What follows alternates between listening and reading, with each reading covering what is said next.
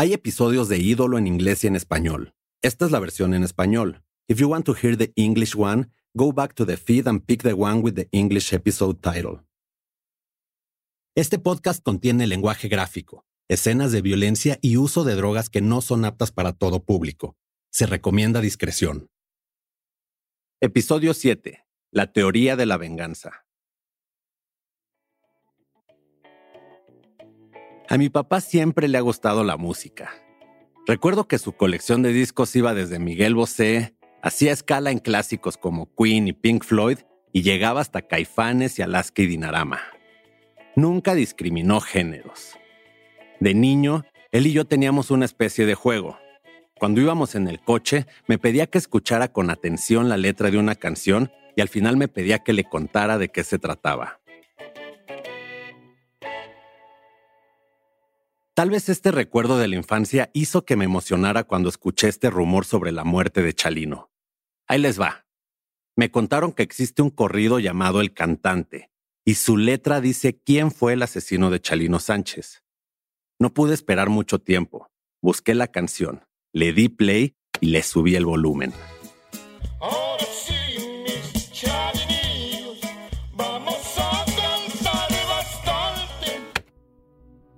La historia de Chalino tiene muchos huecos que se han llenado con especulación, y encontrar algún tipo de certeza se ha vuelto el objetivo común que comparten muchos seguidores del rey del corrido.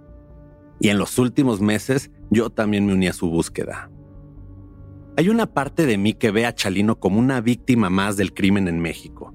Y no importa el motivo, lo que importa es que fue asesinado y no ha habido justicia para él ni para su familia. Pero lo que hay detrás, como descubrir por qué lo asesinaron o saber cómo fueron sus últimas horas, forma parte del morbo colectivo. Y por supuesto hay una parte de mí que le emociona descubrir la teoría definitiva sobre su muerte. ¿Quién lo mató? ¿Por qué lo hicieron?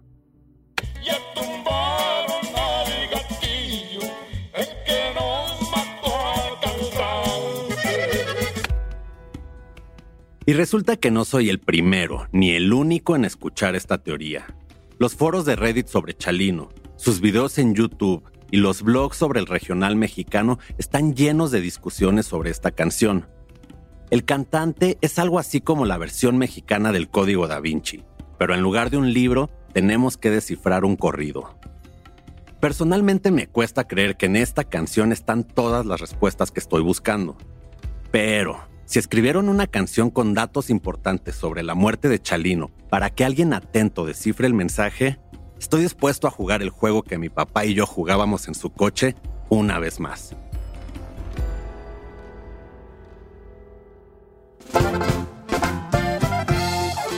Para Futuro Estudios y Sonoro, en asociación con Sin Miedo Productions, yo soy Alejandro Mendoza y esto es Ídolo, The Ballad of Chalino Sánchez.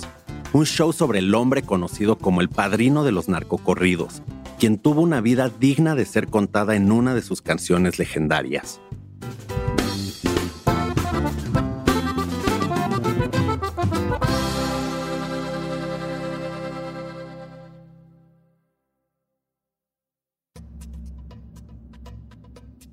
La relación de Chalino con el narcotráfico es uno de los rumores que más se cuentan sobre su vida. Y es que para cantar sobre ese mundo, de alguna u otra forma hay que conocerlo de cerca. pues indiscutiblemente un personaje que cantaba las historias netas, güey. Él es Carlos Arabia, músico sinaloense, y para él, Chalino conectaba como pocos con sus seguidores por una simple razón. Era sincero. Y que él cantaba lo que sentía y como sentía y como él lo vivía, ¿no? Se decía incluso que muchos de los corridos que él cantaba eran historias verdaderas, güey. Bandas como los Tigres del Norte fueron pioneros en escribir y cantar narcocorridos, pero el profesor de la Universidad del Sur de California, Josh Kuhn, piensa que con Chalino las cosas no eran iguales. Antes de Chalino no había cantantes de los que se dudaba si eran o no parte de un cártel. Él estaba en otro nivel, operaba de manera diferente. Actualmente es común que funcionarios públicos, candidatos, policías, fuerzas armadas, artistas, quien sea, estén asociados con el narcotráfico. Pero en ese entonces, a finales de los 80, el negocio de las drogas seguía relativamente oculto. O tal vez fingían mejor que no estaba ahí, porque en 1990 Miguel Ángel Félix Gallardo ya estaba en prisión y surgía el cártel de Sinaloa. Tal vez este contexto alentó a que Chalino fuera de los primeros cantantes de los que se especuló sobre su relación con el crimen organizado.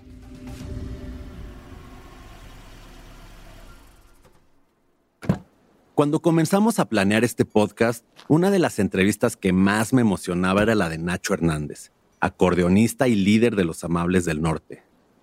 Si alguien tenía más información sería él.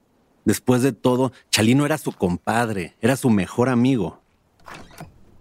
Lo que usted quiera preguntar, yo le contesto lo que yo sé y lo que no sé, yo le digo, ¿sabe qué? Eso no lo sé. Nacho, desde su casa, recuerda a su amigo y compañero de banda. Mi compa Chalino, sí, él era bravo, él no se dejaba, pero para que lo mataran. Por eso que lo mataron, no merecía que lo mataran. Y habla sobre su propia versión del asesinato de Chalino. A él, según, lo culparon de una muerte. Digo yo, no, yo no tuve nada que ver ahí y de todos modos lo mataron. Creo. Nacho piensa que, aunque Chalino supuestamente dejó muchos muertos y enemigos, lo mataron por un crimen que no cometió. Esa es la versión que yo tengo. Es un señor de, de Tepic, se apellidaba Escobar. Eh, según que esa fue la causa de la muerte de él.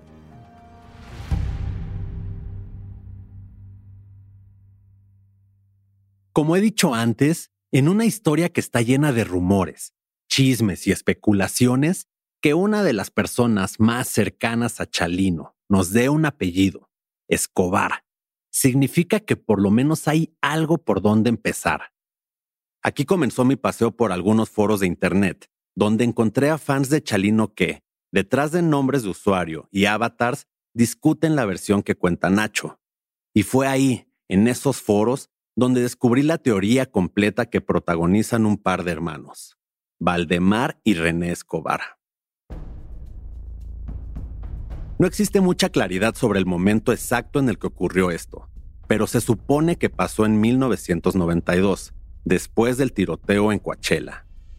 Según lo que se cuenta, Chalino Sánchez fue a Nayarit a cobrar piso para un cártel. El hombre al que extorsionó era amigo de René Escobar, a quien no le pareció el cobro y se metió al pleito. Y ahí casi se agarran a balazos, pero Chalino la libró. Días después, René Escobar fue asesinado. Se cree que Chalino lo mató siguiendo esta especie de ley del viejo oeste, de es él o yo. De acuerdo con la teoría, el homicidio de René no podía quedarse así, y su hermano, Valdemar Escobar, cobró venganza y asesinó a Chalino Sánchez en la primera oportunidad que tuvo, cuando se presentó a dar un concierto en Culiacán, Sinaloa. Entraba a un blog que me llevaba a otro, y ese me llevaba a otro, y ese me llevaba a otro más, hasta que la teoría comenzó a adquirir más datos y poco a poco la comencé a tomar como cierta. Fue Valdemar Escobar Barraza de Pueblos Unidos. Supuestamente, Chalino tuvo que ver en la muerte de René Escobar. Mataron a René Escobar, el hermano de Valdemar, cuando iba en camino a Vallarta. Unos días antes había tratado de matar a Chalino en Pueblos Unidos. Junto al Chapo, arrestaron a Adalberto Valdemar Escobar Barraza, quien fue el asesino de Chalino Sánchez. Cierto, Valdemar le dio el tiro de gracia a Chalino por la muerte de René. Así que me detuve y comencé a investigar si todo lo que estaba leyendo tenía sentido. Después de todo, ¿quién era este supuesto René Escobar? ¿Por qué afirman que fue Valdemar, su hermano, el que mató a Chalino? De acuerdo con notas periodísticas, Valdemar Escobar fue una de las personas cercanas a Joaquín el Chapo Guzmán durante su ascenso como líder del cártel de Sinaloa. De hecho, fue detenido en 1993 junto al Chapo en Guatemala. Siguiéndole la pista a Valdemar a través de algunos medios, supe que después de salir de la cárcel trató de alejarse del crimen organizado. pero ya sabemos cómo terminan esas historias. En el año de 1999, él y otras cinco personas llegaron a Nuevo León tratando de esconderse del narco, pero fueron alcanzados por un comando y asesinados. El nombre de Valdemar Escobar aparece en varias notas que revisé. Aquí entra nuevamente la canción que mencionamos al principio, El cantante, interpretada por los cachorros de Juan Villarreal.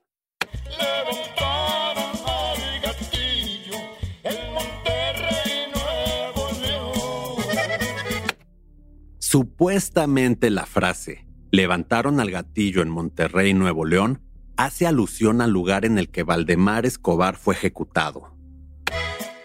12 meses tiene el año, cuatro semanas el mes. Busca el día de su santo, si quieres saber quién es. Algunos fans creen que los cachorros hablan del mes que tiene exactamente cuatro semanas, o sea, febrero. Ahora, ¿recuerdas los calendarios que dan en las carnicerías? Ahí vienen los santos de cada día. Si revisas el santoral de febrero, ya casi al final, exactamente el día 27, aparece San Valdemaro.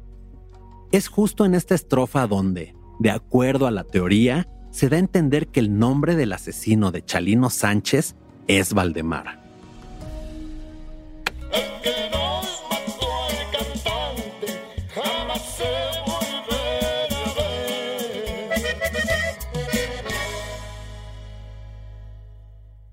La canción tiene sentido.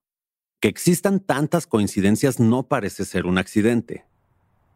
Las composiciones de Juan Villarreal son garantía de que se tratan de corridos que previamente han sido documentados o, o basados en ciertas fuentes de información. En ese sentido, yo te puedo decir que esto es una versión de este acontecimiento. Él es Juan Antonio Fernández, investigador y docente sinaloense, a quien busqué nuevamente para conocer su opinión sobre esta canción. Así como hay diversas versiones sobre quiénes lo asesinaron. Sin duda, eh, este corrido debe tomarse como una fuente, no puede ser 100% verídica, sí cercana a, a esta, a esta realidad, a este acontecimiento. También le preguntamos a Nacho Hernández si sabía sobre el supuesto mensaje oculto en el cantante. Ahora sí, mis chalinillos. Ese corrido, no sé cómo lo sacó mi compadre Juan, pero estaba pesado. Sí, pues estaba echando de cabeza a- una persona, pues que era el que había matado a mi compa Chalino. Y aunque lo invitaron a participar en la grabación, Nacho no quiso involucrarse de ninguna manera. Mi compadre quería que la grabara yo. No, le dije, grábelo usted. Mi compadre Juan Villarreal, el del acordeón. Él yo lo estimo mucho, me estima mucho. Es mi gran amigo. Compadre, échesela, no, señor. Dije, no, para no enredarme, pues. Solo había una persona que podía confirmarnos todos los rumores sobre este corrido, Juan Villarreal, el autor de la letra y fundador de Los Cachorros. Durante dos meses estuve en contacto con él por mensaje para agendar una entrevista. En un par de ocasiones todo estaba listo para que me respondiera. Lo que cuenta su corrido es cierto o no, pero siempre sucedía algo y me cancelaba los planes. El punto es que al final Juan Villarreal no quiso hablar con nosotros. En su último mensaje solo me dijo que él no había conocido a Chalino y que no podía hablar conmigo. Después de esas palabras, me bloqueó en WhatsApp. Desconozco la razón por la que no quiso hablar.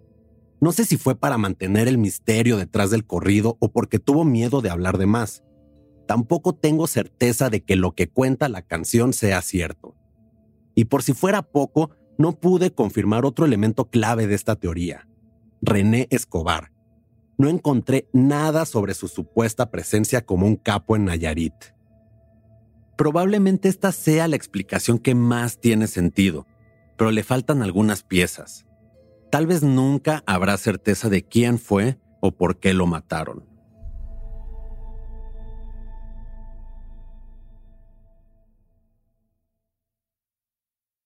Lo que sí sabemos es que después del tiroteo de Coachella, la carrera de Chalino despegó y su fama creció.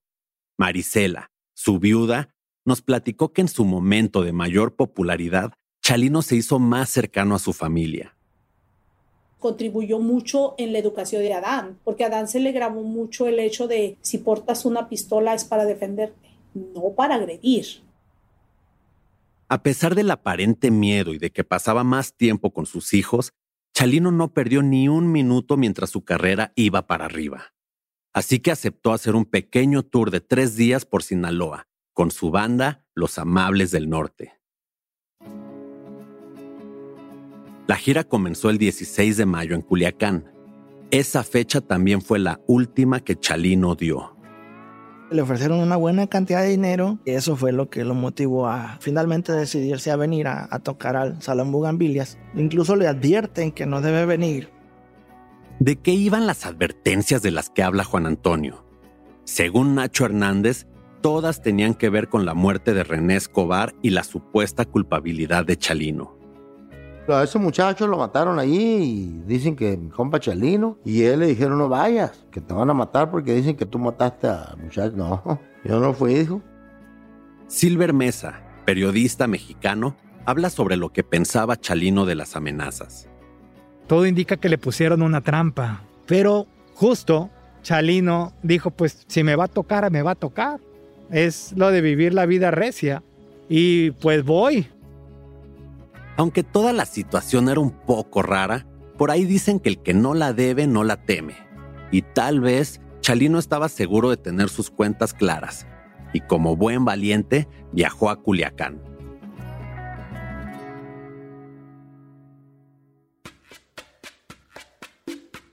Llegó a Sinaloa unos días antes de su primer concierto y empezó a promoverlo en la radio.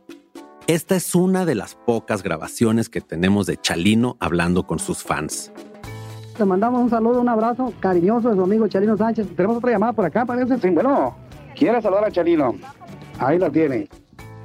El audio se escucha como salido de una radio vieja, cuya antena hay que mover para que agarre mejor recepción. Pero aquí está Chalino, tomando llamadas de sus seguidores y hasta viejos vecinos, todos emocionados de que una celebridad local se presente por primera vez en su ciudad. Bueno. Buenas tardes. Buenas tardes. ¿Cómo están? Aquí nomás. ¿Cómo se llama usted? Gisela Chong. Gisela. Pues nada más para saludarle y felicitarle. Gracias por las felicitaciones y estamos para servirle. Bueno. Gracias, ¿eh? Por acordarse de nosotros. El gusto mío, Dios. El 16 de mayo de 1992, Chalino, Nacho y los Amables del Norte ofrecieron el famoso concierto del Salón Bugambilias.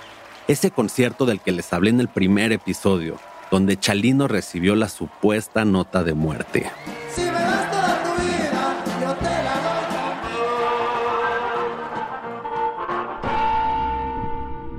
Durante la entrevista, Nacho habló de la supuesta nota de muerte y nos platicó lo que él hubiera hecho si supiera que lo están amenazando. Yo le hablo a fulano, mangano, perengano. Ey, espérenme afuera porque me están amenazando. Me salgo escoltado con dos, tres carros de, de amigos o gente que ande trabajando, pues. Pero Chalino no huyó después del concierto. Tampoco pidió refuerzos. Gran parte de lo que sabemos después del concierto son rumores que suman a su leyenda. Guillermo Fermoso, músico y manager mejor conocido como Choc Fermoso. Como buen fan de Chalino, también había escuchado de la teoría de una supuesta venganza. Se supone que el güey que lo mata o que lo va a matar lo baja de su camioneta y todavía le dice, discúlpame, a mí nada más me mandaron a cumplir mi trabajo, yo soy fan tuyo. Ahí sí ya es como que la historia distorsionada, ¿no? Porque dicen como que Chalino lo vio así retador y que hasta el día de su muerte él dijo, sí, todo bien, compa, usted jálele. Y que le hizo ¡pum! Como señala Choc, esta es una de las versiones que cuentan detalles prácticamente imposibles de verificar. Como si en un juego macabro de la vida, el hombre que jaló el gatillo para matarlo era fan de Chalino. Entre los rumores y la falta de resultados de las autoridades mexicanas para esclarecer el homicidio, resulta imposible saber más de los últimos minutos de nuestro ídolo. We knew that we were met with a stonewall from the Mexican authorities. Él es Henry Martínez, quien fue el investigador principal de la balacera en Coachella. Después de la muerte de Chalino en Sinaloa, Henry viajó a Culiacán para pedir una copia del certificado de defunción. Despite the popularity of Chalino Sanchez, Henry cuenta que a pesar de la popularidad de Chalino, es muy probable que las autoridades participaron de alguna manera en el caso. Y tal vez eso explica por qué no quisieron cooperar. with American officials investigating his death and could be possibly an explanation. No sabemos si la teoría sobre los hermanos Escobar es cierta. Tampoco podemos comprobar las versiones que se cuentan sobre el asesinato de Chalino. Pero de acuerdo con Régulo Sánchez, hermano de Chalino, un hombre desconocido se le acercó al rey del corrido al final del concierto en Culiacán. Hace algunos años, en una entrevista para el canal de YouTube Margarito Music, Régulo contó lo que él recuerda que pasó esa noche. Y ya después, al rato, llegó otro y le dijo Rosalino Sánchez Félix, que por su mero nombre, le dijo, pues ya le dije yo que te está poniendo, ¿verdad? En México, cuando alguien dice que te está poniendo, es que te está poniendo dedo. Significa que te está señalando e identificando para que alguien desconocido te ubique. Chalino calmó a su hermano, pero él se quedó inquieto con la escena y sintió que algo malo iba a pasar. Caminaron hacia el estacionamiento y el mismo hombre se acercó nuevamente a Chalino. Chalino Sánchez se subió a una camioneta Ford del año, con el indio y Francisco, dos de sus hermanos, y otro hombre más de nombre Carmelo. Régulo no fue con ellos porque ese día estuvo enfermo del estómago y se quedó con su esposa. Pero mientras se marchaba la camioneta en la que iban sus hermanos, vio que una suburban y otro coche los seguían.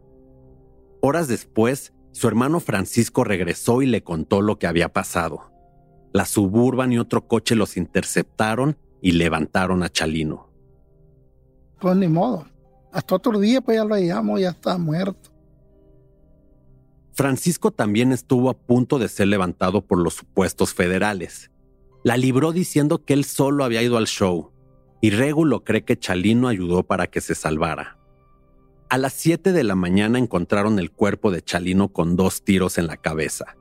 No traía sus joyas, solo su ropa y una tejana que aún conserva una pequeña mancha de sangre.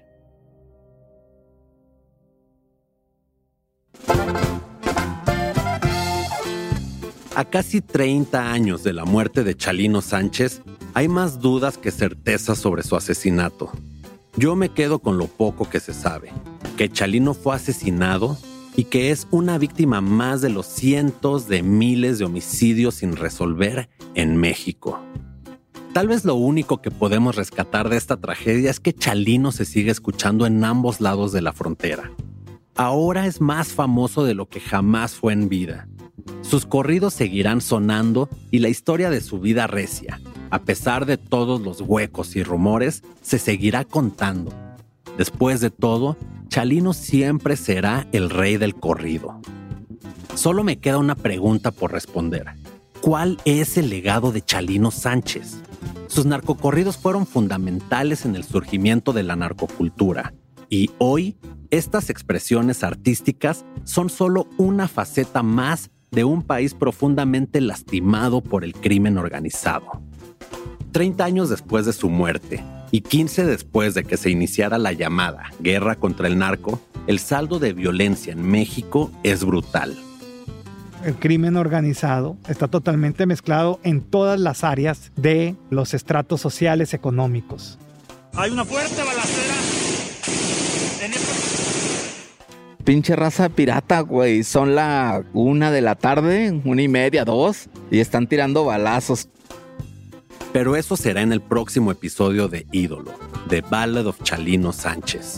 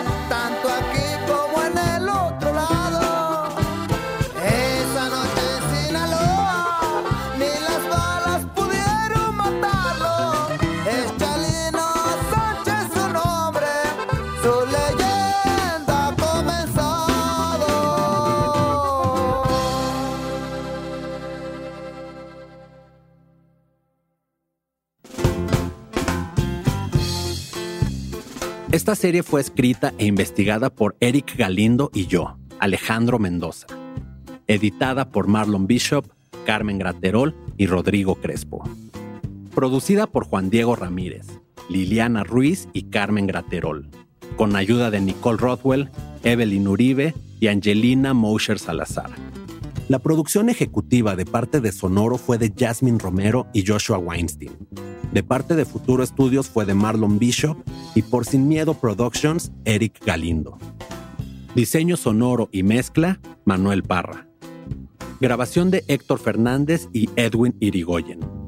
Música original escrita por Héctor Fernández, con ayuda de Carmen Graterol, Jasmine Romero, Juan Diego Ramírez y yo, Alejandro Mendoza. Interpretada por Simón Temoxtle, Javier Zabaleta, Junior Arismendi, Gerardo Albarrán y Leonardo Cano, conocido también como el Quinto Zurdo. Supervisión musical Big Sync. Agradecimientos especiales a Don Chayo Espinosa. Yo soy su host, Alejandro Mendoza, y ahí nos vemos. Tomen agua.